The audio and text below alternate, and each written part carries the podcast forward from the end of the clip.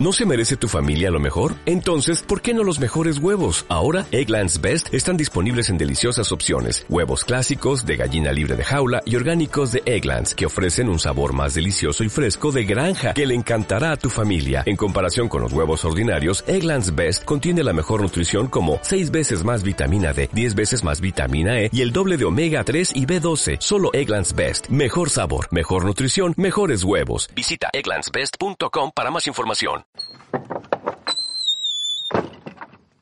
Este es el podcast semanal de Fui Jueves. En este episodio analizaremos los elementos teóricos que le dan forma al séptimo artículo constitucional. Comenzaré por leer el precepto en cuestión. Es inviolable la libertad de difundir opiniones, información e ideas a través de cualquier medio, no se puede restringir este derecho por vías o medios indirectos tales como el abuso de controles oficiales o particulares de papel para periódicos, de frecuencias radioeléctricas o de enseres y aparatos usados en la difusión de información o por cualesquiera otros medios y tecnologías de la información y comunicación encaminados a impedir la transmisión y circulación de ideas y opiniones. Ninguna ley ni autoridad puede establecer la previa censura ni cortar la libertad de difusión que no tiene más límites que los previstos en el primer párrafo del artículo sexto de esta Constitución. En ningún caso podrán secuestrarse los bienes utilizados para la difusión de información, opinión e ideas como instrumento del delito. Como podemos constatar, en este artículo se consagran la libertad de expresión y el derecho a la difusión de la información. Al hablar de estos dos principios básicos para cualquier sistema democrático, debemos entender que su defensa y ejercicio dependen también de una sociedad organizada y una ciudadanía responsable.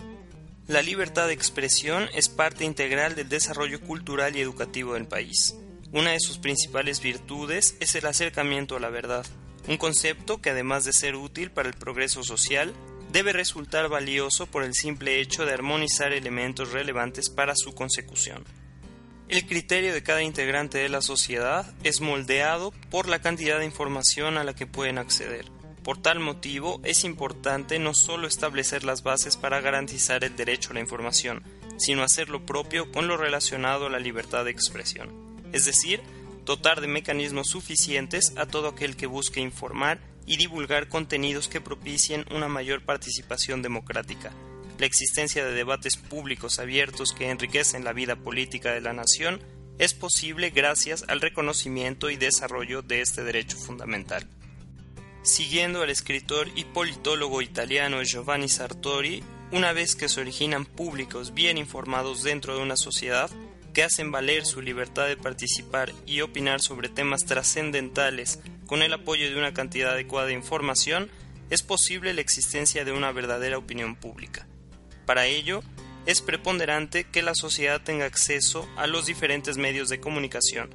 Es obligación del Estado crear y proteger los canales a través de los cuales los ciudadanos pueden intercambiar información. Una vez aclarada la importancia de este derecho fundamental, es necesario mencionar los límites en el ejercicio del mismo.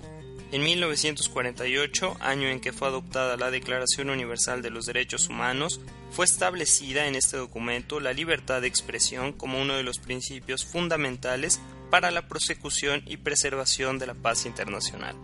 Este principio menciona lo siguiente. Todo individuo tiene derecho a la libertad de opinión y de expresión. Este derecho incluye el de no ser molestado a causa de sus opiniones, el de investigar y recibir informaciones y opiniones, y el de difundirlas sin limitación de fronteras por cualquier medio de expresión. No se menciona aquí ningún tipo de limitante. Sin embargo, cada Estado en lo particular está encargado de diseñar políticas al respecto.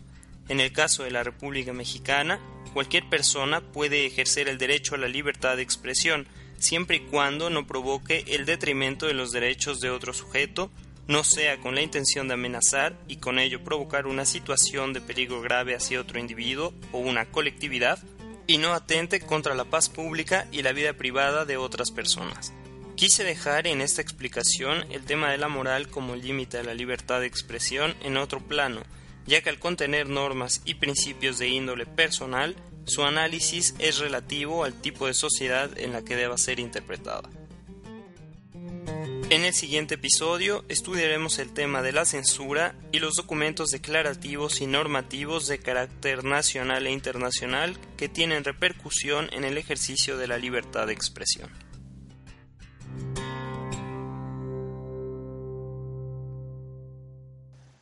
Recomendación musical. Horse Stories es el tercer álbum de estudio del trío australiano Jerry 3 y es la recomendación de esta semana. La banda fue formada en 1992 por Mick Turner, Jim White y Warren Ellis, quien también forma parte de The Bad Seeds al lado de Nick Cave. Hasta el momento han publicado nueve producciones, siendo Horse Stories una de las más exitosas.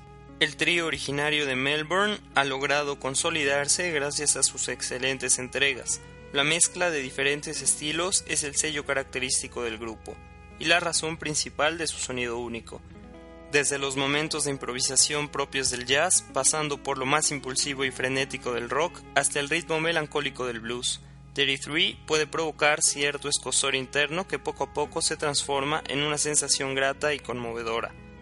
Horse Stories está compuesto por nueve temas, dentro de los que destacan 1000 Miles, Hope, Red, Warren's Lament, Horse y I Knew It Would Come to This. En cada uno de estos es posible percibir el recorrido duro y tortuoso, pero también lenitivo en que los integrantes pretenden involucrar al oyente. Una excelente opción si te agradan los géneros ya mencionados y artistas como Nick Cave, Low o Cul-de-Sac. Películas. En esta ocasión me gustaría recomendar la adaptación de la novela Fahrenheit 451 de Ray Bradbury realizada por el cineasta francés François Truffaut. La película realizada en el año 1966 muestra una interesante interpretación de la obra hecha por el escritor estadounidense. El director incluye en la cinta lo que desde su perspectiva es de mayor interés. En una entrevista concedida a una publicación francesa a finales de los años 60, señala que en un principio la película se rodaría en blanco y negro. Sin embargo, el gusto que tenía por el fuego y su intensidad, además de ser factor preponderante en la novela, provocarían que se rodara a color. El personaje principal de esta obra es Guy Montag, un hombre que se dedica a la quema de libros.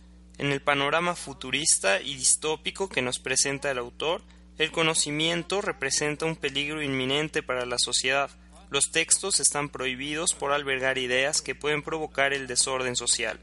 La misión de Montag y del equipo del cual es integrante es la de buscar y destruir libros en cualquier lugar en donde estos se encuentren, sin importar a quién le pertenezcan.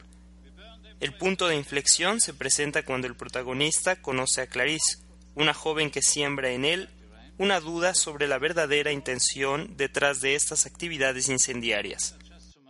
En estas últimas semanas, los temas de derecho a la información y libertad de expresión han sido el contenido principal de los episodios. Por esta razón me pareció prudente recomendar tanto el texto de Bradbury como la adaptación de Tufo.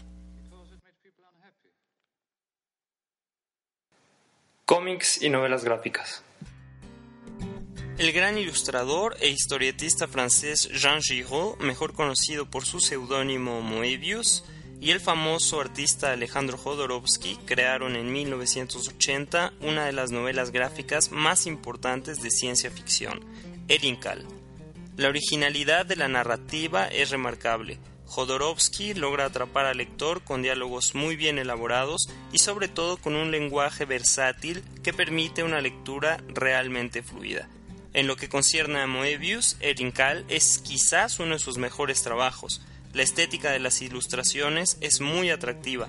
El uso de colores vibrantes y tonalidades llamativas en las mismas es un acierto incuestionable.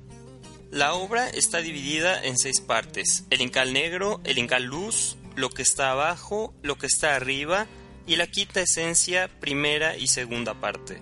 La historia se desarrolla en un ambiente futurista.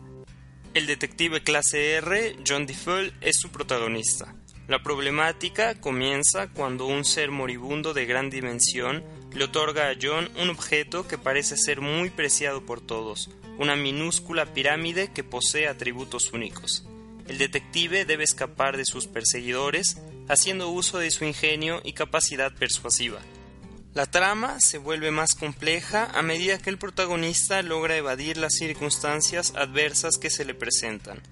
El Incal no solamente es relevante por la influencia que ha tenido en el terreno de la ciencia ficción, sino por la crítica que realizan este par de grandes artistas a los sistemas de producción y desarrollo en las sociedades actuales. Ese fue el contenido de esta semana. Para cualquier duda o comentario, mi correo es fuijueves.gmail.com y mi cuenta de Twitter arroba fuijueves. Muchas gracias, hasta la próxima.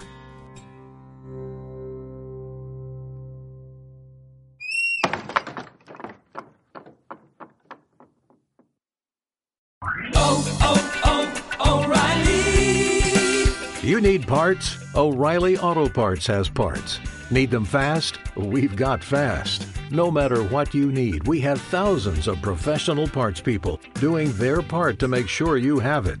Product availability. Just one part that makes O'Reilly stand apart. The professional parts people. oh, oh,